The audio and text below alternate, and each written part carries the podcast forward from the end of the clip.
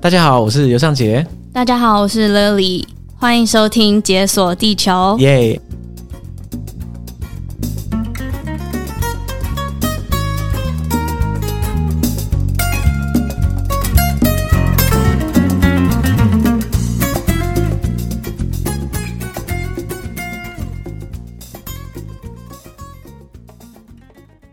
哎，这应该是解锁地球史上最大的跨界组合。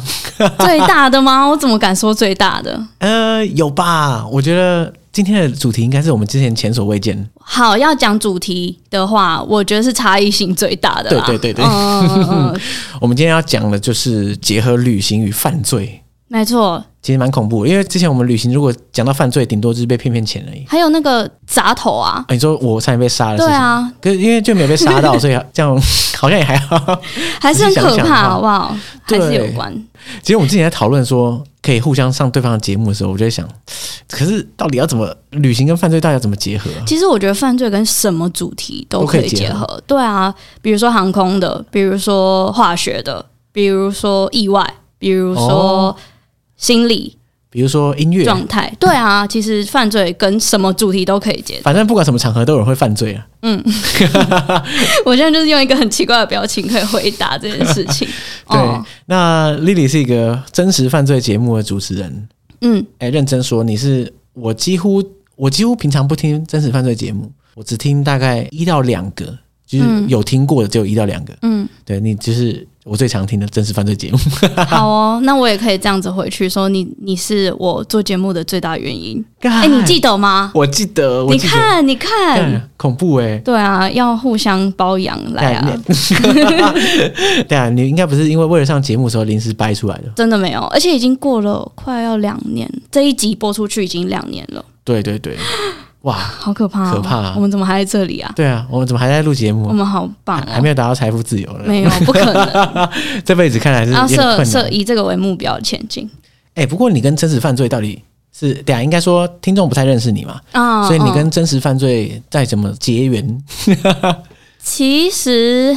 官方的回答就是，其实你知道小时候有时候会看福尔摩斯啊，或对是推理的相关小说嘛。嗯，然后我从以前就很喜欢推理的类似的相关小说。然后呃，如果是讲跟台湾有相关的一点，就是小时候跟阿妈住在一起，都爱看《蓝色水玲珑》或者是《台湾启示录》。哇，你居然是被蓝色水玲珑跟台湾启示录给启蒙，哦、就是小时候会觉得，哎、他们的这个发展嗯，蛮有趣的，而且呃，是啊我觉得跟国外案件比较不一样的是，台湾案件永远都会跟一些比较悬的东西扯在一起。对，就是动不动就是鬼神会跑出来这样。嗯嗯，然后阿妈家又有在拜拜，所以就会觉得，哎、这一切就觉得很很很神秘、很离奇，然后就对觉得很容易着迷，就一直看下去。然后是一直到长大，当然小说都是有一直在看嘛。随着你长大，各种不一样的呃犯罪或是悬疑小说会一直持续看下去，然后后来。才发现，原来美国有一个很大宗的 podcast，嗯，类别就是真实叫犯 True 罪， Crime，对，嗯，然后才开始一直听，听一听就觉得，哎、好像我自己也可以来做啊，好像没那么难 哦。哇，这么那嚣就张、开始啊继，续这样走下去了。就是说听一听，啊，这有什么了不起的？我也会啊，这样。可是就是要查很多资料，跟很怕自己讲错而已。嗯嗯，所以如如果大家喜欢真实犯罪节目的话，我不太确定我们的听众重叠度有多高，这样。但是如果大家喜欢的话，可以到各大 podcast 平台搜寻“他说犯罪”嗯对不过我觉得真实犯罪节目真的很辛苦啦，毕竟你是一个人讲，嗯，然后你又要做一大堆功课，对，因为真实犯罪它就是很多细节。而且还不能自问自答，还不能自己在里面娱乐自己，你就真的只能好好的把故事讲完。对，你说要讲的多嗨，好像也很怪难，真的很难。对，嗯所以真的是很佩服。对，所以我后来找到自己的一条路，就是大家都好像都陪着我的故事睡觉，虽然它有点可怕，但是就是听着睡觉。配着故事睡觉，哦，哎因我为可能因为没有两个人对谈，那个语调是一直很很平的吗？哎、你知道我听你的节目都在都在路睡上，不是都是在室外听，因为我不喜欢在家里的时候播真实犯罪，我觉得很恐 怖。在外面也蛮可怕的吧？不因会为啊外面戴耳机，其实哦，白天我觉得还没有好，啊晚上我觉得有点可怕。我都可以啊，反正就有人啊，你在街上走路啊，嗯，晚上我其实不太听听真实犯 如果我到什么荒郊野外走路，我就不会听了。但罪，是我我也不可能，太可怕 了。希望听这一集的人，大家你不要在荒郊野外，呃，听到这边如果赶快，赶对快逃 啊！哎对，赶快先停暂赶停，快这样 暂停！还是等一下你看一下你背后 没有啦，害我刚刚觉得很不 舒服。没有啦。哎呀，不过我们今天的犯，我们今天的犯罪事件嗯，跟旅行总是还有点关系嘛，对不对？对，因为是解锁地球嘛，所以要找跟旅行相关的干，会不会犯罪案件。听完之后大家不敢旅行？不要 吧，我我我我觉得做这一集的最大的原因，并不是要让大家害怕旅行，或者觉得旅行很危险。我觉得待会可能有蛮多小的点是可以让大家学习，知道怎么样在旅行的时候嗯逃离这一种可能会有点危险的事情。 ，OK，我常常跟我的听众讲，听真实犯罪，并不是让大家要觉得害怕，或者要让大家觉得哦，哪一个人可能是杀人魔，嗯哪一个人可能是连续杀人犯之类的。就是你应该要时时的在有可能危险的处境提高警觉，不要让这件事情找上你。对啦，应该说犯罪这种东西就是防不胜防，这样。嗯那就是时时刻刻在，特别在旅途上可以提高警觉的话，其实你可以预判一些危险的存在，然后避开这样。嗯嗯嗯，对，这是节目的初衷。对。所以我觉得好像要讲一下今天的免责声明，就是今天这一起案件会有人死亡，然后会有比较详细的犯罪过程的叙述。嗯所以如果听到这里觉得哦我不想听的话，那就去听上一 集，好不好？再听一次。对对对对对，或是来听我我的节目，对，哎、没有，好像还是一样。连听到这边就不行了，还能听你的节目吗？不行不行，好啊！希望大家可以继续听下去啊！我会尽量不要把它讲的太可怕。对啊，然后我的话，因为我预先并不知道这个案件的内容啊，所以呢，我今天就扮演一个无知的小听众的角色，这样。嗯然，后我希望可以缓和一下大家的气氛，所以，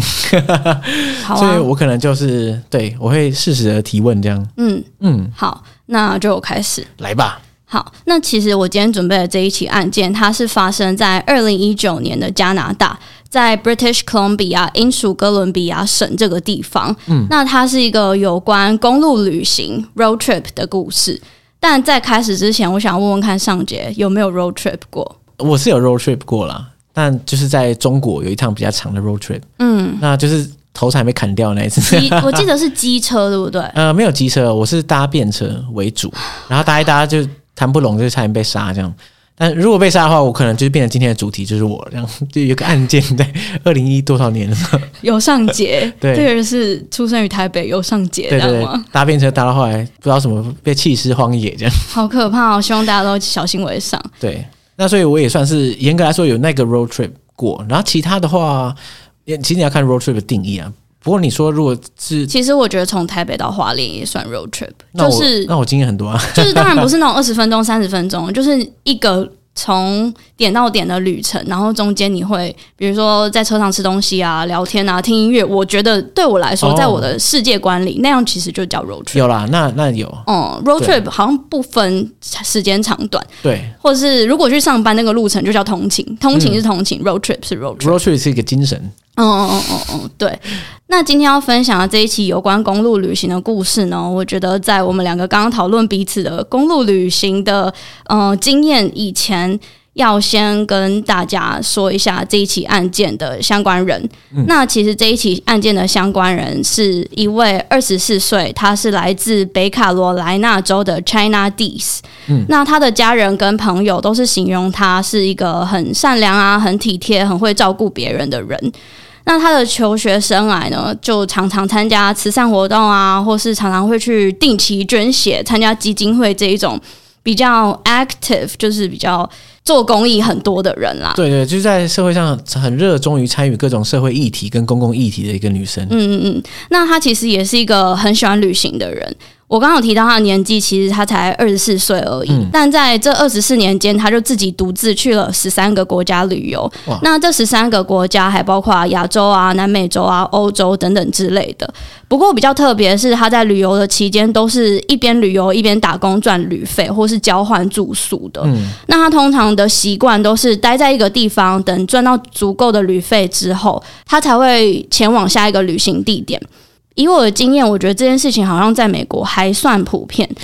因为我自己是没有在美国长途旅行过啊。那可是我在欧洲旅行的时候，在那种 hostel 遇到了很多年轻人，我靠，有些真的超爆年轻的、嗯有可能什么高中毕业十生之五类岁、的，十六岁，然后他可能也没有去读高中，就是什么对对对 gap year 什么之类的。就是可能上大学前或者什么呃，或是大学刚毕业都有这样。然后他们就是 gap year，身上也没钱，那他们可能就是真的。要么就是住青旅，然后找一些临时的打工机会。他们其实真的完全没有任何一个计划，或是他们吃的东西，或是住的地方都是旅馆提供的，然后他们钱也赚超少嗯的。，对对对，然后就走一步算一步。真的，我猜这个诶嗯 c h i n a ，China d i Dis， s 嗯，应该就是走这个路线。真的。我其实在我大三那一年去阿拉斯加打工旅游的时候，我也有遇过一个真的就像你讲的，好像才十五岁、十六岁的女生，然后她那时候是一路从美国搭便车搭上来的，你说十五六岁哦，对。哇，十五六岁在台湾就是而且我那候时候觉得很不可思议，嗯对我来说，大三我还是搭飞机过去的。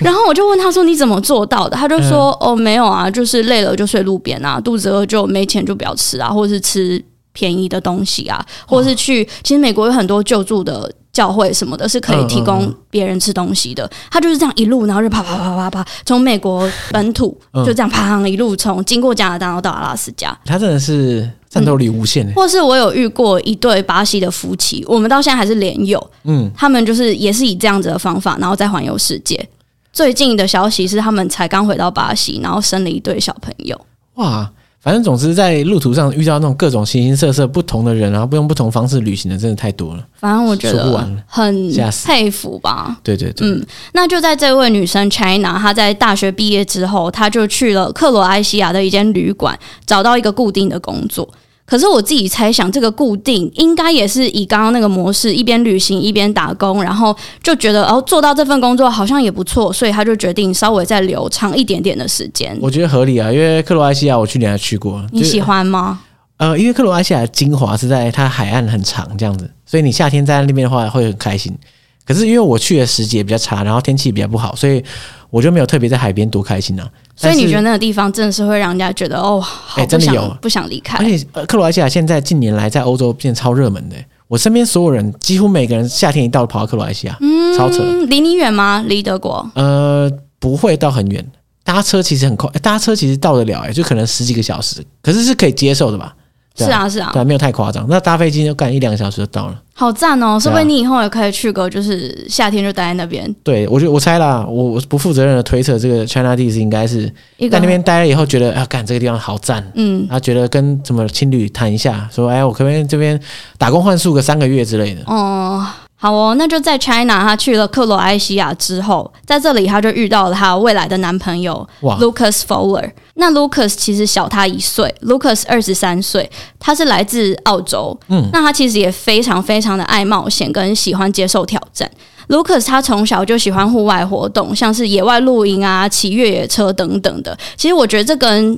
嗯、呃西方的教育体制稍微可能也有一点点关系啦。对啊，而且这个他这个配套组合真的听起来虽然很刻板印象，可是真的很澳洲。 而且你可以看一下那个，嗯、我有其实我有提供照片给上街。其实 Lucas 他看起来非常的 happy 吧， 哦，真的，他的发型就是标准的黑皮发型。嗯嗯嗯。那其实 Lucas 在遇到 China 的时候，他正在环游世界第二年。哇，环游世界环两年了、哦、其实以澳洲人来说，好像也蛮长。我觉得以我们刚刚的那种生活来讲，慢慢的环游世界，好像就真的是他们会做的事情。对啊，而且如果你以真的是走一步算一步来说，两年可能欧洲都玩不完呢、哎、好赞哦，好想去哦。 对啊，那其实，在他遇到 China 之后，他们就马上交往了。那我觉得我自己啦，故事写到这里，我自己觉得是一件很浪漫的事情，就是两个人都是喜欢旅游的，而且是用这一种比较特别方法旅游。我们先去不讲那种相处的价值观什么的，只是我觉得。就是像我刚刚讲的那种旅行方法，好像不是大家都可以接受的。所以在这个状况底下，可以遇到嗯、呃彼此互相了解或是彼此互相认同的另一半，是一件很浪漫的事情。而且我觉得在旅途上也特别容易投入感情，嗯对哦，因为尤其是你有没有听过一个理论，就是吊桥效应。对对，就是吊桥效应。对我觉得就是我也觉得，对啊，因为你在一个你时空背景很抽离你日常生活的情境下，而且你是每天会面对一些小小的挑战或者小小的困难的时候，你就特别容易。感觉跟对方 bound to each other，对就是啊有新的连接吧。对对对对对，嗯，那就在 Lucas 跟 China 交往一段时间之后，他们就决定要回到 China 的故乡，也就是美国北卡罗来纳州。嗯那呃，像我刚刚有提到，Lucas 是澳洲人，China 是美国人，所以他们就在美国啊和美国的附近，比如说墨西哥啊、南美洲啊一起旅行。那就在 China 跟 Lucas 搬到美国之后一阵子。他们就遇到了一个所有长途旅行的人和留学生最害怕的问题，就是签证问题。签证哦，你说 Lucas 的签证到期哦， Lucas 的签证到期，其实我自己也遇过签证问题，所以我现在人才在台 湾。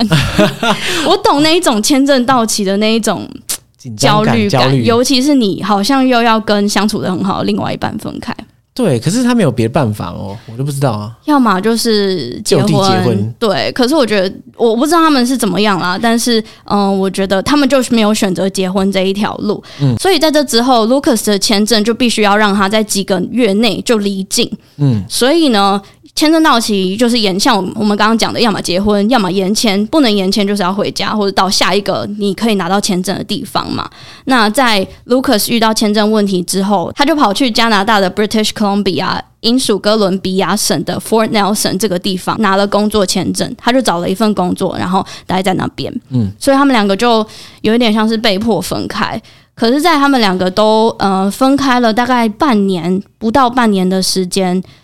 ，China 终于有机会从美国到加拿大去找 Lucas。哦，终他于们的团聚了，对，那那时候他们一起讨论的计划就是要开着一台一九八六年的蓝色的老老的露营车，从英属哥伦比亚省的北部一路就这样子开到阿拉斯加去玩。看这个听起来真的是很标准那种北美 road trip 行程，是，哎、我我自己觉得啦，因为其实这件事情也是在我的 bucket list 上面，哦真的假的从美国本土一路开到阿拉斯加，然后经过加拿大这样子。嗯对啊，我希望我自己可以在两年内完成这件事情，但。 不知道，反正呢，China 和 Lucas 他就他们就在二零一九年的七月十三号，从英属哥伦比亚省的 Hudson Hope 这个城市，这个城 这个城市，这个城市一路向北开，嗯然后他们沿着阿拉斯加公路一路要跨过加拿大省的 Yukon 育空地区，然后预计开四到五天才会到阿拉斯加这个地方。哇靠，这个这个路途真的是蛮长的，嗯，而且你必须要整个就是跨过一个国家，就是你要从美国到加拿大，再到美国，对然后你要经过三个州吧，三嗯个很大的地方。对，这个育空地区，其实我之前还听过很多人在那边用独木舟，就沿着育空河这样。好酷对哦！然后去好哪？呃，我也不能确定， 但是他应该也是有他的目的地跟，就他可能从某个点到某个我点。我觉得那个夏天应该是很舒服的地方，对，因为不会太对。对对热。如果你说嗯冬天干，那冬天，应该是黄河都结冰对了啊，对啊对啦啊，不要再想了。 哦、那其实阿拉斯加公路它蛮有趣的，我查了一下资料。它是在二战期间为了连接美国本土和阿拉斯加而修建而成的。那它的全长有两千两百三十二公里，分别分像我刚刚有提到嘛，两个国家跟三个不同的地区，所以是在英属哥伦比亚省，它叫做这个阿拉斯加公路，它叫做九十七号公路。嗯，那在这个育空地区，一样是同一条公路，可是它叫一号公路。那在阿拉斯加，它就变成二号公路。他要变那么多啊是要怎对，样？其实他们是同一条，你知道吗？所以什么永和永和 路、永和中和路，只是好概烦念，气 只是死！你只刚是巨观版你的。刚让我想到 Siri 有时候会讲那个笑话，真的永假和有条永 和有条永和路，中和有条中和路对。啊，啊这这是笑话吗？ 这有笑点吗？你就等一下叫 Siri 讲一个笑话，他可能就会讲那种永和中和路给你听好。好好，对啊，反正这就是一条很经典的公路旅行的路。那我自己曾经开过阿拉斯加二号公路，然后其实我会说它算是一条蛮好开的路。那唯一就是冬天结冰的时候可能要小心一点，可是哦其实都会有人在那边把那个结冰的雪或是结冰的冰块除掉。哇，这个路这么长，然后还有人去哦除那个就比冰较容易开，嗯应该说比较多人开的地方，定期会有人在那边除除雪跟除冰块啊。哇，这也是蛮屌的欸。嗯，我觉得它算是一条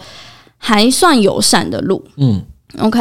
那其实就说好他们要一路开这一条路，一路开到阿拉斯加嘛。可是其实他们没有那么幸运，他们在准备要出发的隔一天，七月十四号，大约下午四点的时候。 China 和 Lucas 的车就抛锚在九十七号公路上了，才第一天就抛呃才锚，第一天他，到底跟谁买车？而且我觉得旅行就是这样子，很考验对方跟忍耐彼此对方的能力。哦，对啊，，我们之前有做过一集，就是那个露营车环游欧洲，环到后来看干爆吵，是 Gina 吵吗？架呃不是不是不是 Gina，但是就吵架吵到天翻地覆这样。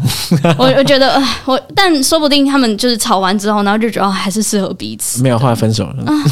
对不起， 不过可能跟这个露营车没关系啊。对啊，那其实他们车在抛锚在那边的时候，也有很多热心的民民众路过，问说有没有需要帮忙嘛？毕竟我刚好说这一条路感觉是一个蛮多人开的路，并不是那一种、你可能一两个小时遇不到一个人的那一种。对那就我的经验来说啊，其实，在这种很常有人路过的地方。多少都是那种很有经验的人，他们可能知道要怎么样把你的车拖掉到修车厂去，或者是他们根本就可以原地开始修车等对啊等之类的。反正呢，根据记载跟根据报道来说，当天是有不少人主动提供帮助，或是有人停下来要关心他们，说：“哎、你们还好吗？要不要帮你？”可是这些人都感觉到，哦，China 跟 Lucas 他们感觉也是不慌不忙，好像就已经掌握了车子的状况了，而且他们就有说：“哦，我知道是引擎的问题，那引擎让它休息一下，我们隔天继续开就好哇，了。”果然很 chill，果然很是超糗，喜欢嬉皮，嗯，然后或是他说、哦、等等，让他 让他休息一下，是不是等下就可以发动了？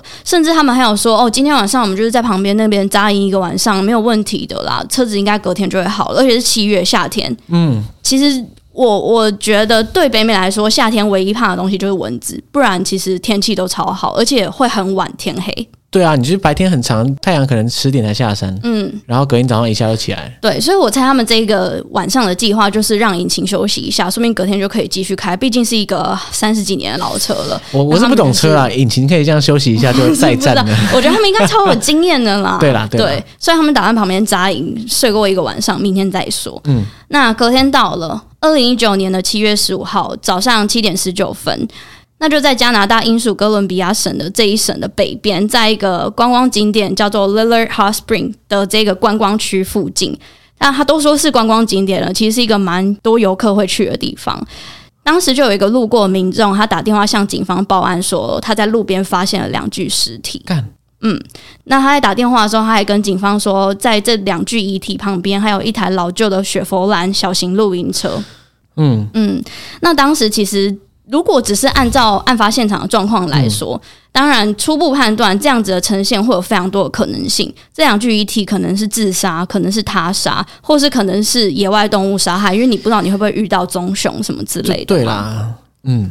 接着，那就在这个遗体被路人发现的接近三个小时之后，早上十点二十二分，警方接到通报之后，终于到了现场。嗯，他们看了案发现场，初步判定啊，这两具遗体的死因都是因为枪杀。直接被枪击杀这样。对，而且警方在案发现场跟遗体附近发现了很多弹壳。那这些弹壳的共同点其实就是它上面都有数字。嗯，那它上面有的数字是数字一百零一跟七十五。那代表什么意思？其实我我不太懂子弹，但我读到这里的时候，我有去稍微呃研究了一下。嗯那其实数字一零一跟七十五有它个别的意思。如果我查资讯没有错的话，这两个数字是代表制造工厂跟制造年份，嗯所以七十五应该是代表一九七五年制造，哦那一零一应该是制造工厂的编号。所以其实，在案发现场留下的所有东西，对于警方来说都是。必须要拿回去当做证据，因为对它非常有可能是关键的破案。尤其是这种上面有数有数字的，当然你用肉眼看不到。那如果你是采集了回去，说不定上面可能还会有指纹等等之类的对，。这个看过柯南的我都知道。没 错。所以警方采集跟收集这个子弹当做证物之后，在送检过后，他们发现这些弹壳都是七点六二乘以三十九厘米的子弹。嗯那其实这件事情可以推测，凶手可能只有一个，因为只有一个型号的子弹。但也有或可是他能们有同两伙个，对，有可能是两个人带同样型号的枪，拿对对对同样型号的子弹，所以当时大家觉得，当应该是说当时的舆论跟警方的推测来讲，有觉得有可能是只是一个人犯案啦。嗯，干，所以他这个被发现的时间是，就是他们车子抛锚的隔天呢，嗯，隔天早上，所以等于说他那个晚上就被杀了。对，照理讲，嗯，那因为只有一个型号的弹壳，像我们刚刚讲的，有可能是两个人持有同一种武器，嗯，或是一个一个人人对，而且子弹还可以拿去推测凶手拿的是什么枪支。嗯那时候警察判断他们拿的是 SKS 半自动步枪，我也不是不是就军武手迷，枪，对我也，而且我也不是手枪专家对，反正它就是一把在北美地区很常见的打猎步枪。那警方当时掌握到相关的证据，而且更进一步调查整个案件之后，虽然不确定这个杀人的凶手是随机杀人或是预谋犯案，但是他们当下就直接不排除有可能是这个地区出现了连环杀手。连环杀手。嗯，为什么是连环杀手？我觉得应该是因为他们所有的，应该说这个杀手所有可以被掌握的行动，跟他是以这种行刑式的枪决法，代表他可能是一个有规划的人，或是不害怕做这种举动的人。哦，就不是说路边可能冲突啊，突然拿掏枪出来乱对开对这对，样，或是他非常有经验，尤其就是在这种时间点，嗯，对，所以这都是他们初步的判断啦。那他们判断完这件事情之后，他们也马上就是当地的警方也马上开了记者会，跟民众宣导，以及跟民众呼吁说，请大家在这个区域出去外面要注意安全，因为外面可能有相对危险的人出没，而且大家请记得要保护自己。哇，那接着，在遗体被发现的三天过后，七月十八号，这两具遗体被证实了是我们刚刚前面提到的二十四岁的 China Dees 跟她的男朋友 Lucas Fowler，啊，而且他们两位最后的身影是在遇害前的晚上七点十五分，他们被经过的公路维修员有看到，貌似他们两个正在跟一个男性发生激烈的争吵那种对话。哦，那我看报道文字，他们是用 heated conversation，就不是那种吵架或是有肢体冲突，可能只是比较大声而已，激烈的对话，或是你有手舞足蹈，让路过的人想说，哎、他们可能是发生什么事情了。对，那嗯、呃其实这一位。跟他们疑似有吵架的男性，到目前为止是对警方来说是一个非常非常非常重要的关键人物，因为他有可能是凶手，他可能知道为什么这一对情侣会遇害，对他可能知道一切的一切，或是他根本就是杀了他们两个的人。这个人不知道从哪里蹦出来，嗯，然后呃，我觉得好险，好险，这个路过的公路维修员。有看到，他有看到，他还记得这件事情，哦嗯他一定是有看到警方的呃，的报告，然后就报道之类的，对，或是我刚刚讲的那个叫什么记者会，对对对对对，对他就是有注意到这件事情才去通报的。所以警方在收集到这个证据之后，也正式把这一起案件转为一起谋杀案件开始调查。嗯，在隔一天，七月十九号早上的七点十九分，是在 China 和 Lucas 遇害的四百六十公里以外。你知道四百六十公里有多长吗？哇，四百六十公里，那差不多台湾走到尾了，嗯，我从我今天查了一下，其实是从南港、嗯哦一路开车开到垦丁大街我、，靠，这么久，所以460照理来讲，如果是以一般的速度来说的嗯话，是五到六个小时，对，差不多，其实蛮远的，哦对距离案发现场。那警方在这一天，在他们遇害的四百六十公里以外，接到了一通通报是，呃，有民众在郊区发现一台被烧成灰烬的车辆。烧成灰烬哦，嗯，就是整的整个火烧车这样对，火烧车这样子。嗯嗯这台被烧毁的车辆呢，它的型号是道奇的皮卡拖车， 呃，是这是什么声 音？不是，我对车真的很不熟，就是嗯、我觉得皮卡拖车在台湾比较少见。就是但是后后面有可以装货的那种，对对对，其实就是有点像是台湾的小发财车那种概念啦，后面是一个很大的地方，然后只有双人可以坐那样对子。对对，那这一辆车的车牌注册人是十九岁的 Ken McLeod，、嗯就是一个小，我们就姑且称他为小男生好了，毕竟他跟我们刚刚讲的这两位呃有出现没有什的么关人联年纪，而且年纪还比较小，对对对，而且嗯、呃当时。他们接到警方接到这个通报之后，他们有稍微判断了一下。那因为这两个事发地点还算蛮远的，所以一刚开始警方并没有把这两起案件认为是有关联的。对，就很像说你在南港有人被杀，然后肯定有火烧车，对，就呃好像没什么关系，有可能是两个独立事件这样子对。而且，即便他们说哦，可能在一这一整个区域都有连环杀手的风险，毕竟我们刚刚说的是英属哥伦比亚省，就是它。还是就是有点像还是发生在台湾的那种概念一样 OK 对。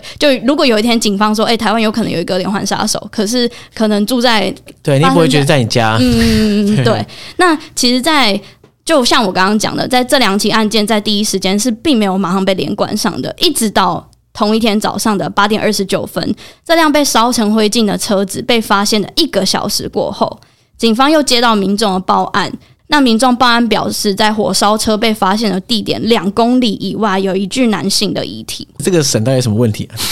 一堆人死 对掉了啊，而且是在二十四或者二十四或四十八小时内第三位了。啊！哦、那当警方到了现场，他们发现这一具男性的遗体，无论是外观，或是年纪，或是体型，都不像是这个登记这一辆车子的车牌的车主。他们有发现这一具遗体，就像我刚刚提到的，有登记这一辆车的车牌的车主是十九岁的 Man 呃 Ken McLeod 嘛？小鲜肉，嗯，那这个男性的遗体看起来又更中壮年，年纪又更大了一点。他们初步判断这一具遗体的年纪大概是五十到六十岁之间，而且他的体型相对高大。那他也可以看到他的头发都已经苍白了，或是胡子也是白白的这样子。嗯那根据警方初步在现场的验尸报告，他们发现这具男性的遗体上面有多处的淤青跟烧烫伤。哇，这嗯是怎样啊？对，而且这也是就像我刚刚讲的，短短时间第三具遗体的发生了。对，所以在这之后，我们目前有三个人死亡，然后这一辆车的车主失踪。对，然后又一个中年人突然挂掉，嗯，嗯所以在这之后，警方就非常非常积极的在寻找这一辆皮卡车的车主，就是这一位十九岁的青少年。他们在公开场合、在记者会、在媒体面前就呼吁青少年主动要去联络警察，啊或是让所有认识他的人知道警方很努力的在找他。毕竟他现在有可能是在一个极度危险或是很不安全的状况，而且就像我们讲的，假设这个地区真的有连环杀手的话，他有可能就是正在遇害，或是他有可能是下一位受害者。他的车可能被干走了，说不定。诶对啊可是这样的话，警察知道这个持有人，应该可以找到他他住处啊，或者什么之类的吧？嗯嗯嗯嗯，同时其实那个时候警方也有去主动打电话联联络这一位失踪车主的家人，他的家人说这一位青少年他其实早在七月十二号就离开家里了，就是。比我们刚刚讲的时间点都还更早。那其实他当时离开的时候是跟他的朋友一起，他们是跟家人说：“哦，我们想要去育空地区找工作，我们不要在这边工作了。”哦，嗯，然后他的家人跟这两位青少年最后一次联络的时候是在七月十七号，七月十七号对，，在七月十七号到目前为止，目前我们现在讲的这个时间点是十九号，对所以他以他们已经跟家人失联了两天了，对，所以警方当时就也有一点着急，然后就马上。开了记者会，然后也告诉跟很多人讲说，拜托，如果你们认识这位这两位青少年的话，马上跟我们联络。那警方也马上把这两位青少年列为失踪人口。嗯，所以警方当时也有试出了他们两个的照片，请所有人留意是不是在这几天内有看见他们。所以，嗯、我刚我有贴两个青少年照片，你可以看一下。那在火烧车啊和男性遗体被发现的当天，刚好 China 跟 Lucas 的验尸报告也出来了，他们两个就跟警方在初步现场判断的一样，是死于多数枪伤。哇，而且他不止中一枪诶、他是真被的多连数打而死，嗯，而且枪手是从背后以行刑式的手法近距离射杀的，就是干真的是一枪，然后你就嗯、呃会死亡的那一种。嗯，对。那在这一天，截至目前为止，总共有三个人死亡，两个人失踪，失踪的人是两位青少年，然后凶手不明。接下来再隔一天，第二起案件中的男性死者，他的死因也出来了，他一样是死于多数枪伤，而且警方在现场也找到了刻有数字一零一跟七十五的弹壳。哦，同一个，所以凶手应该是同一个人，凶手应该是同一个人。那同时间，他们也公布了死者人物素描，因为其实在这一刻，这一具遗体还算是一具无名尸。对，就只是一个中年男子，嗯，而且很有可能，我觉得啦，很有可能这个时间点是因为他的家人根本就还不知道他的那这这一位呃男性已经遇害了。对啊，那在警方公布素描，请家属主动来指认之后，很快的，这一具男性遗体的老婆也打电话跟警方指认了说，哦，那就是我先生的遗体。嗯，他的老婆就跟警方说，哦，这一具遗体的身份其实是六十四岁的 Leonard Dick，、他是一位哥伦比亚大学的教授。那他其实是一位很专业的植物学家，他的专长是研究海藻生态学，所以他其实也常常就这样子外出，然后去附近或是去呃他习惯的地方去研究他平常有兴趣的东西。那他的妻子也说，哦，这一位生态学学家是在七月十六号从温哥华离开到北边做户外研究。他们最后一次联络的时候是在七月十八号前一天。然后在他这之后对就就是完全失联了。因为他他的尸体是十九号被发现，嗯好，对，就是他跟他老婆联络，隔一天他就就离开了。嗯哦、他就遇害了。那这一位教授的老婆有说，其实他常常这样子出门，而且按照他的习惯，他应该就是一路向北开，开到他累了，他就停在路边休息跟睡觉。哇诶、其实这件事情在。不论是我们在剧里面，或是在我们看到那种《Life Below Zero》，就我很喜欢看一个在阿拉斯加等，就是记录当地民众生活的一个，嗯，有点像是实境节目嘛。嗯，然后开一开停在路边睡觉，好像真的是一件很很常见正嘛。常的事情。但台湾应该没有人会，我是没完事这样全做不会么做这啊件事情。我曾经做过一次，但是我觉得那时候我很笨，就是我刚开始去美国的时候，嗯然后嗯、呃我跟几个也是刚开始过去的，跟我差不多年纪，那时候我很年轻，二十四岁而已吧。然后我们去黑五。那你知道黑色星期五去百货公司都是要爆买，买对买到三四点，对对对，然后我们就想说，哦，不想要再花钱订住宿，所以我们就直接三四点买完，一路开要开两个小时回到我们住的地方。你是买到没钱住了 吧？就是会觉得会觉得啊、省一下这六十几罪恶块，还可以买别的东西，现在好好呀便宜之类的。呃然后我们就真的开到一半，然后我们三个都累爆，而且有一点点危险驾驶，所以我们就打算停在路边的加油站。我们三个人就睡在车里面，哇，我们没有发生什么危险的事情。但是我觉得，如果我可以重新回去改变过去的话，我会叫自己不要这样子做。你是真实犯罪看太多，我那时候可能还没有读过相关，反正我觉得超危险的。但好险，我觉得我那时候并没有发生什么事情。但是，嗯，我想说的就是，其实停在路边睡觉，好像对嗯、美国人来讲，或或是对我不确定啦，就是对加拿大人嗯是一个来说，好像是常很态平常的事情。哇哇！，可是我不止这个是案件啊，我觉得像电影啊或者什么各种报道中，总觉得停在路边睡觉被杀了好像蛮都多会有的， 不好的对啊下场。嗯真，的是所以这件事情就是我们讲这集的重点吧，就是真的是不要让自己暴露于危高险当中啊对高对级危险状态。即便是你都在旅游，有可能就是 YOLO，但也是不要这样子做。对，你你真的 live once 啊，你被杀就是 Oh no！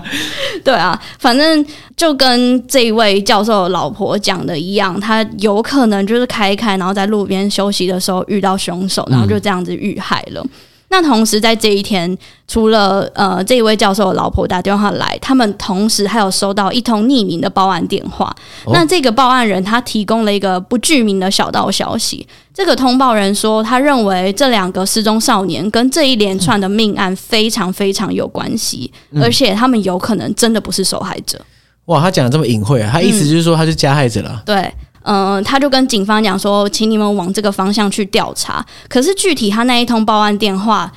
说了什么？我想应该是因为报案人是匿名的关系，所以真的完全无法透过报道得知这个人是谁，他为什么会这样子认为。反正他就是讲了一个很重要的关键的破案证据。可是他会不会是热心民众啊？就是看报道看一看，觉得哎，我已经破案了，好有也有可能啊，也有可能就是他可能平常就是一个推理专家，看很多推理小说，但他就是这样子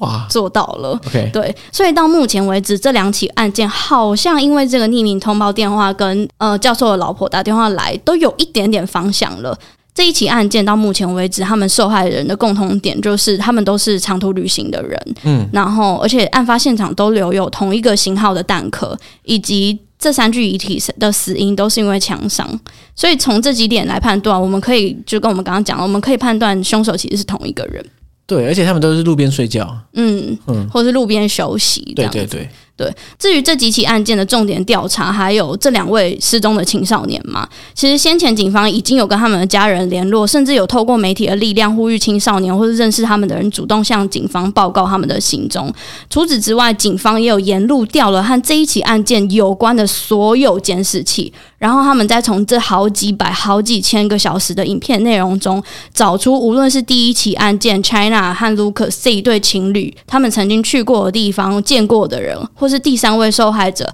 哥伦比亚大学的教授，又或是被列为失踪人口的青少年，他们就是想办法。找到他们所有过去好几个小时的行踪，然后把它全部拼凑在一起。哇，四百六十公里远的的地方，然后那个监视器的影片要看好几天，嗯，你知道我也是开始做真实犯罪案件之后，因为有时候看什么 CSI 啊、FBI，他不会讲那么细。对啊，我也是开始做真实犯罪案件，读资料之后才发现有很多呃比较大型的调查组织里面有一个小单位就叫专门做看监视器。看监视器，是真的。哇，那他最悲剧的工作就是这所以个、我觉得他们可能在呃过去的经验来讲，头脑里面应该很敏感，就是哦可以从哪里下手哦，他我猜他有啦他有那个条理也去找，像我方向。像我之前有跟我一个朋友去，就是他东西在运动中心被偷，嗯，然后他就会调监视器，哇，他因为他被偷的那个时间点应该就一小时内，然后看看那个监视器，看到我们两个，他眼睛快脱窗哎、欸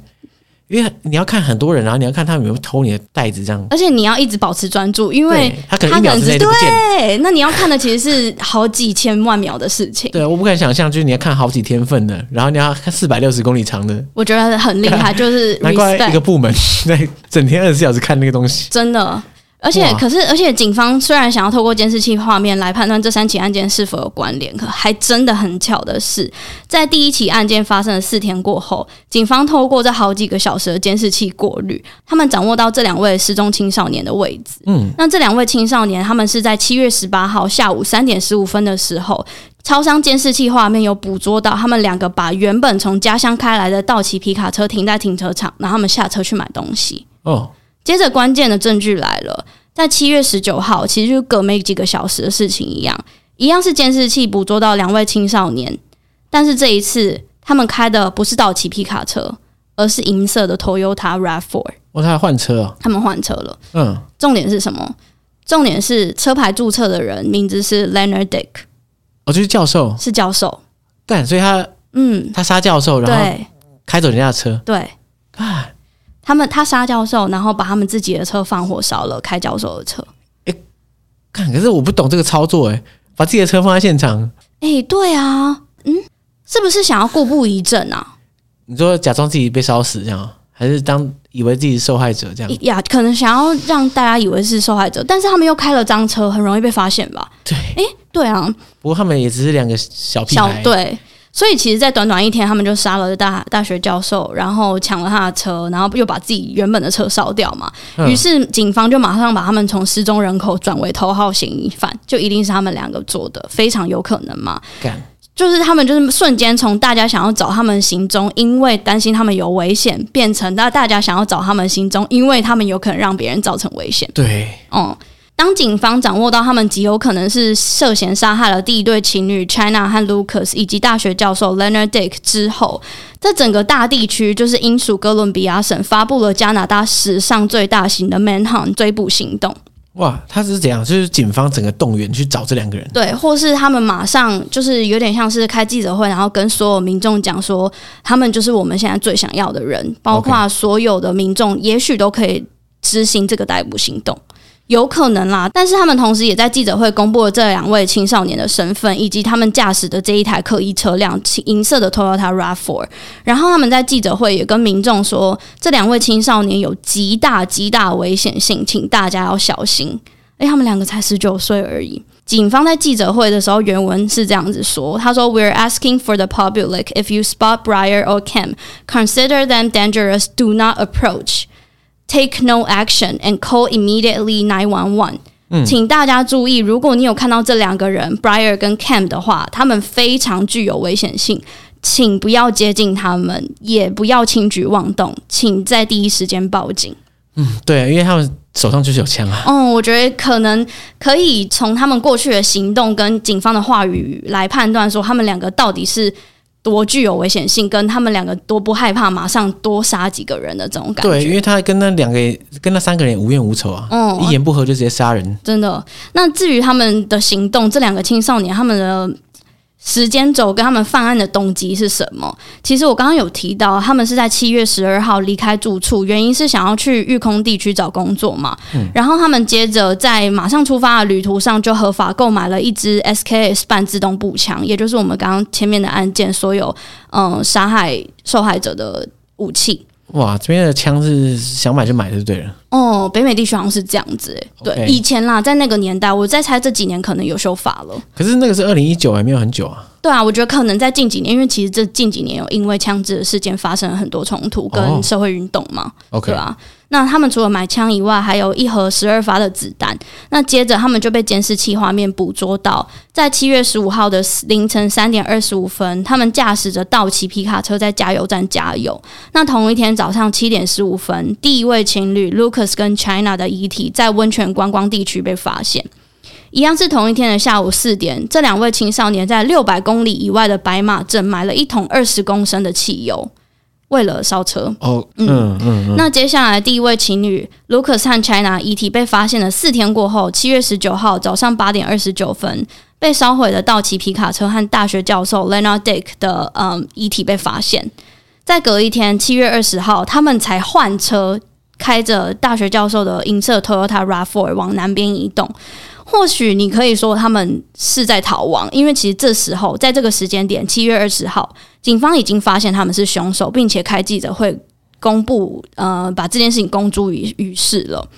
那在七月二十二号，大约下午两点半，其实他们差一点被警察抓到。嗯，哦，是怎样？当时就是警察在某一个不相关的，也是在英属哥伦比亚省，但是是也是很远很远的地方，可能像我们刚刚讲的那种南港跟垦丁的距离，他们在路边执行例行的盘查，就是可能看呃路上呃车子上大家有没有什么系安全带啊，吸毒也有可 能，所以他们就拦停了这两位青少年 Briar 跟 Cam 以及他们开的 Toy- Toyota 银色 Rav4 看他有拦住哦，有拦住，啊，车人不是在记者会上都都已经看到了吗？对，然后然后就让他们走了。不是啊，这警察是这样，该嗯被 fire 了吧？ 我觉得是该吧，太夸张了吧呃但是但是其实，在案件中很长很长会有这种事情发生，就是在我们知道所有事情都是我们后来，就是后来过好阵好一阵子，可能透过新闻媒体再回去拼凑过去发生什么事情嘛，真的很长，就是会有人那种哎傻的眼啊这啊！种这种案 件。对，所以警察当时也没有说什么原因，反正把他们拦成下拦查下来之后，就让他们离开了。哇，史上最大的嗯 manhunt 就是这个笑话。而且警察这一区的警察，他们是一直到隔一天才知道，哦，他们让通缉犯从手上溜走了。他们现在又不知道还在不在职，我觉得他们应该是要负一些责任 啊。太夸张。那其实，在这之后，警方在 Manitoba 的 Gilliam 这个地方发现了一台被抛弃，而且在路边被烧毁的 Toyota RAV4。其哦实、Manitoba 很远哦，如果是呃。想象一下地图，像我们刚刚在讲的，不论是呃 Yukon 或是呃 British Columbia，都是在有点像是西雅图的那个地方加边拿边，大西边啊呢、嗯，加拿大西边。但其实 Manitoba 它有点像是在过两个省的，在这里就是哇中部。跑这么快、啊嗯嗯嗯嗯，而且还烧车，四天而已哦，烧车王哎、对啊。那当然很明显，其实这一台被他们呃烧毁并且废在路边的车，就是他们驾驶逃逸的那一台车嘛。嗯，而且地点是在我刚刚讲 Manitoba 的 Gilliam，其实这个地方是一个只有一千两百六十五个人居住的非常非常小的小镇。哇，真的够那小。对，但是在那个时候 manhunt，大家就警方不只是出动了直升机，或是带着警犬、无人机，就是在地板上搜索啊，或者在空中搜索，或是很多、呃甚至有军队跟就是民众，没我不确定有没有民众，因为毕竟是一件很危险的事情。对，对，反正就是呃，稍微有经验跟稍微能够有自保能力的人，有在路上，然后去为了找到这两个青少年。那而且当时老实说，这个追捕行动对 Gilliam 这个小镇来说有非常大的冲击，因为其实当时家家户户都把门窗锁紧，而且也不敢出门。就算他们要出门的话，他们可能也要带武器或是集体行动，因为你其实必须还是要去超商买一些吃的、吃的喝的嘛。嗯，哦、而且据说这个小镇因为真的太小了，警察还有办法挨家挨户直接进屋内调查，就是怕他们躲在某一个很隐秘的地方哎、，干有个恐怖哎、你想象一下是那个小镇的居民，然后有很两像个杀在人魔，嗯，很像在打游戏。老实说，对， 有恐怖。对，而且啊，可是不管警方怎么找，不管是派多少人，就是找不到这两位青年。就像我刚刚说的，他们不管派了多厉害的专家，或出动多厉害的设备，在整个调查行动中，从七月三十一号到八月一号这四天内，嗯，他们只有发现这两位青少年的后背包，以及大量的子弹，还有他们的身份证、钱包等等的相关的私人物品。哎、他全都不要是这样。他们就是应该是就逃到已经不能不能再带任何东西了，毕竟车子都丢了，他们只能用脚对对吧啦？对啊，而且我觉得在这个时间点，你不可能再杀害另外一个人引起警方的关注了。对啊所以你们真的只能是用有点像是用逃到森林徒里了，啊步逃，对，躲起来之类的。那最后呢，警方则是在八月六号，他们在被烧毁的银色 Toyota RAV4 附近找到了两具已经很明显死亡的尸体，然后找到了两把 SKS 半半自动步枪和两发已经击发的子弹。然后这两具尸体很明显就是这两位青少年的，他自杀，他们自杀。然后 OK 同时这一把步枪其实也是杀害了前面三个人的凶器。哇，可是他为什么要烧车啊？为什么要抛下车啊？我以为他可以，我觉得再逃远一点。我觉得不一，我觉得我推测啦，不一定是对嗯的。我觉得，毕竟他们这个年纪，他们没有办法很缜密的去思考整个行动，他们已经有点像是狗急跳墙，急坏无头苍了，蝇随便我想到什么对我就做什么了。但我觉得他他光是把自己的车烧在那个教授旁边就已经无法理解。嗯，而且其实等一下我要讲的东西，其实也可以证明他们多不缜密的在思考所有的事情。嗯，不止这样子，其实警方在他们的遗体旁边有发现一台数位相机。哦那相机里面有六部影片跟三张照片，第一部影片有五十八秒长。那在影片的一刚开始，其实这两位青少年有承认他们犯下了这一起案件，而且他们在剩下的影片里面有讲出自己的逃亡计划。他们说要逃到一个叫做 Hudson Bay 的地方，而且要随便拦截一一艘船，然后逃亡到欧洲或是非洲，不是是嗯不是很只是这么简单哦，你两个人就可以拦截一艘 船，对啊？而且重点是他录这个干嘛？他要剪 vlog 是不是还是 怎样？录这个干嘛？逃的时候还有空录这种东 西哦，对不起，我被 blog 直接戳哦，不然他到底要干嘛？我就觉看不得懂，。我觉得是有一种像是呃，我觉得啦，可能心理状态比较不好，或是嗯呃 psychopath 或 sociopath，他们最后的最后就是会录一个 confession，然后就是有一点像哦是对啊我们看那种杀人魔纪录片的时候，最后他都会有一种大告解， 嗯，或是我我我是最棒，我做到了这种感觉。对，那在第二支影片，这一支影片有五十一秒长。那在影片里面，他们到了原本计划中想要偷渡的这个 Hudson Bay。嗯，结果他们发现这一条河实在是太团结，而且太大了，所以他们的逃亡计划失 败。他们想都没想过、哎，干我不是我真的蛮傻眼的。对，那呃，影片里面虽然他们承认了他们逃亡计划失败，但是在影片的最后，他们又再次承认了这三个受害者是他们杀的，而且他们一点都不后悔。看，可是为什么他有没有讲说为什么要杀这三个人呢？他没讲，他从头到尾都没讲。嗯嗯，那在第三支影片有三十二秒长，那在这个影片里，他们说要再杀更多人，而且杀完之后他们要马上自杀。看，这一支影片就是这样子，我觉得他们就是已经知道他们走投无路了，所以就是已经在可能你要说骗自己也好吧。嗯，那在第四支影片里，这一支影片十九秒长。那在影片里面，他们只有说哦，我们要举枪自尽，就这样子而已。第五支影片不知道几秒，可是应该是不小心按到的，因为没有画面，他们也没有说话。那第六支影片，最后一支影片了，总共有三十一秒。那在影片里面，他们说下了遗愿，他们说我们希望我们死后可以被火化。哇，这这个家伙还有遗愿，对啊，到底凭什么？然后他们就自杀了，对，然后在这之后可能就举枪自尽了，因为影片里面没有拍到。但是不管是这影片或是照片，他们都没有提到他们到底为什么要杀人，跟他们杀人的目的是什么。而且最后警方还发现这一台相机是大学教授的。 干，他真的是哇，车也我觉是得别人的，相机也别人的，对啊，而且傻眼欸嘞。就是有时候，有时候杀人犯气就是气在这里，没有来由的，干嘛让别人受伤害啊？对，而且你光是从他的录影，你就觉得这两个人是不是精神不是很稳定？嗯嗯嗯，有可能，有可能是他的家庭教育或者他成长的过程中可能遇遇到什么问题，这我们不知道，因为新闻报道也没讲嘛。嗯嗯，那其实接下来我想要补充一个我刚刚前面没有提到的，其实还有差一点就成为这一起连续杀人命案的第四个受害者。在七月十七号晚上十一点四十分，一个住在阿拉斯加的摄影师，他一样是在公路上开着。那他可能他的目的地也是阿拉斯加，只是他要走这一条公路。嗯他开着开着，他就停在路边休息。Again，一样停在路边休息。那这时候有一台车从他的旁边开过去，然后就突然停下来了。这超怪啊吧？如果是你，应该这会这个害事怕吧？对这种事情看到就给他闪，真的。没有好事。所以他说，接下来他马上看到他眼前的画面是有一个年轻的男生从车上走下来，手上拿着一把长枪靠，用瞄准的姿势向他前进。好险他聪明，他就赶快把车发动，嗯，然后就赶快开走了。哇，对，据这个摄影师他事后口供，他是说这个开车的人有把脸挡起来，他看不清楚是谁。嗯，他除了知道这一辆车子是白色的以外，他就完全没有看到。然后他就赶快，其实他没有马上报警，他还是至少隔了四天后他才报警。他可能看到新闻记者会之类的，嗯，但是我觉得他还算是聪明，我觉得。也不是说他在里面他是唯一没有没有没有遇害的一个，可是我我就有点像是我们讲这一起案件的原因，是因为想要大家在旅行的时候有最高的敏感度，可以好好保护自己吧。对对对，对啊，但其实这一起案件就在这边告一段落了。哇，嗯，车一开过去，然后直接下了踉跄这样，嗯哇，突然觉得在台湾很幸福啊，因为至少只是拿出来球棒而已啊，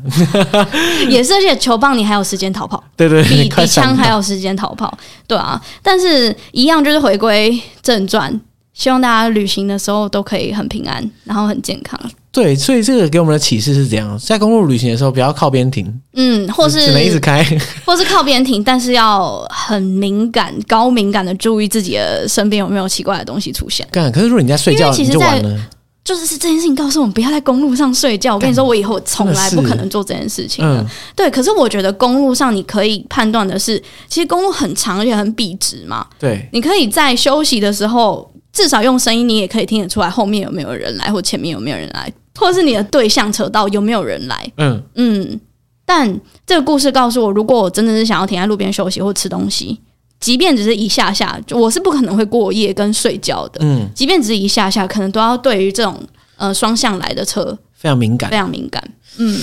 看，这被他讲的，这个公路好像开下去马上就会没命哎、哎、可是我的可目怕标是要开这个公路上 去，我在跟你说什么哇，感觉、 阿 K 你都不能停啊， 只能一直开。还是有地方住宿吧。我我的对啊啦对习啦惯是我通常会在启程之后先预估今天要开多久，然后一定会定一个地方睡觉啊，我不可能就在旁边，对啊可以。想象一下，假设你因为某种原因就迟到，然后你开到中途真的就真的是荒野漫草这样，什么屁都没有，然后已经半夜三点，你想快睡着了这样，啊，你要怎么办？我应该是是不会让自己发生需要开到半夜三点，然后还跟到不行的不是啊的？状可况，是就或是会有是突发状况才会这样啊。哦，好我痛会苦先 哦！拜拜，膏药 拜拜有用，哦不然怎么办？还这是先准备一把枪。可是你哎、是我跟你讲，我有想过，因为嗯我觉得在旅途上真的是很容易遇到危险，尤其是在这种合法可以使用枪支的路上，只要你有上过课，你都可以用。我有对啊考，我有想过我的目标会是需要有持枪的执照跟需要怎么用枪，因为我觉得非常重要、哎，对，但是往另一个方向想，这两个家伙他看起来杀人如麻，就是你有枪跟他拼命，好像也不太可能会赢。至少可以自保，就对是啦至对啦少你可以减先少吓吓他，嗯自己的死亡或遇害的几率。对对对，嗯哇，我不知道，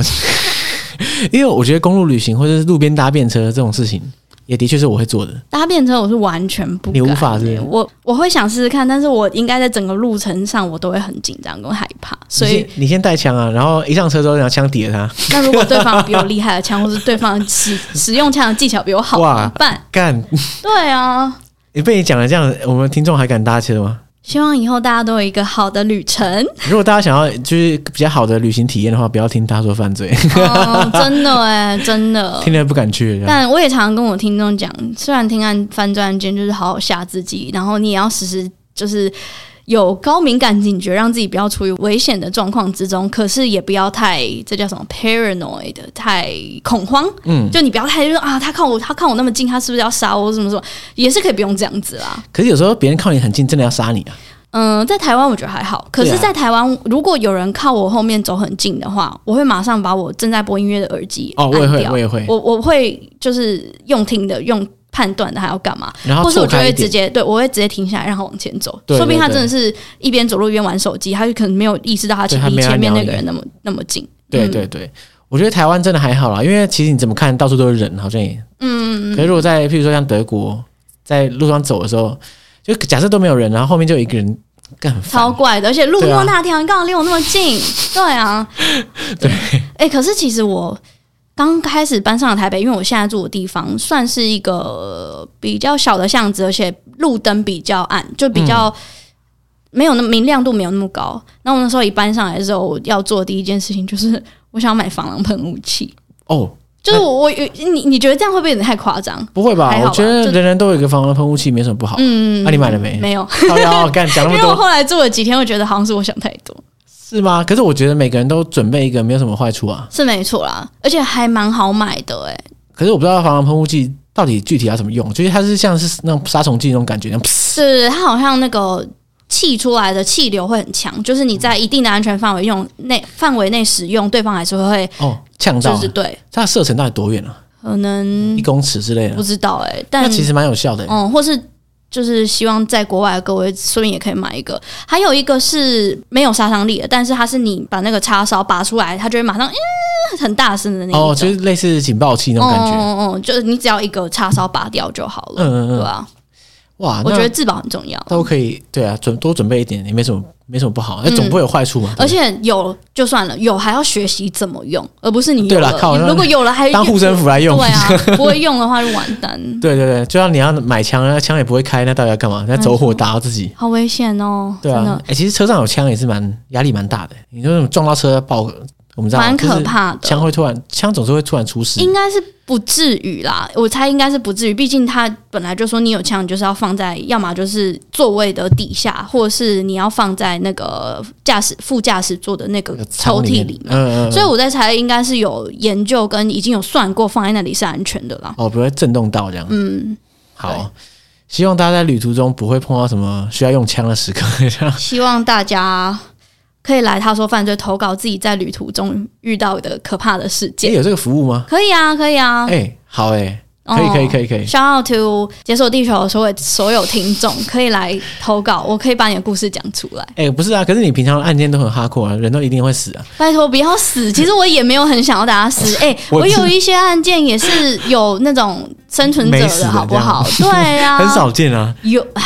有吧有吧，解锁地球的听众们不是啊，会有吧欸死了就不会投稿给你啊。没有啊，我是说生存者啦，哦、生存者，好好对好。啊，好，那如果大家有这么生死一瞬间的话，可以、嗯可以投稿给嗯他说犯罪。传讯息给我。嗯，好，好，感谢莉莉，那我们就谢谢，拜拜。拜拜。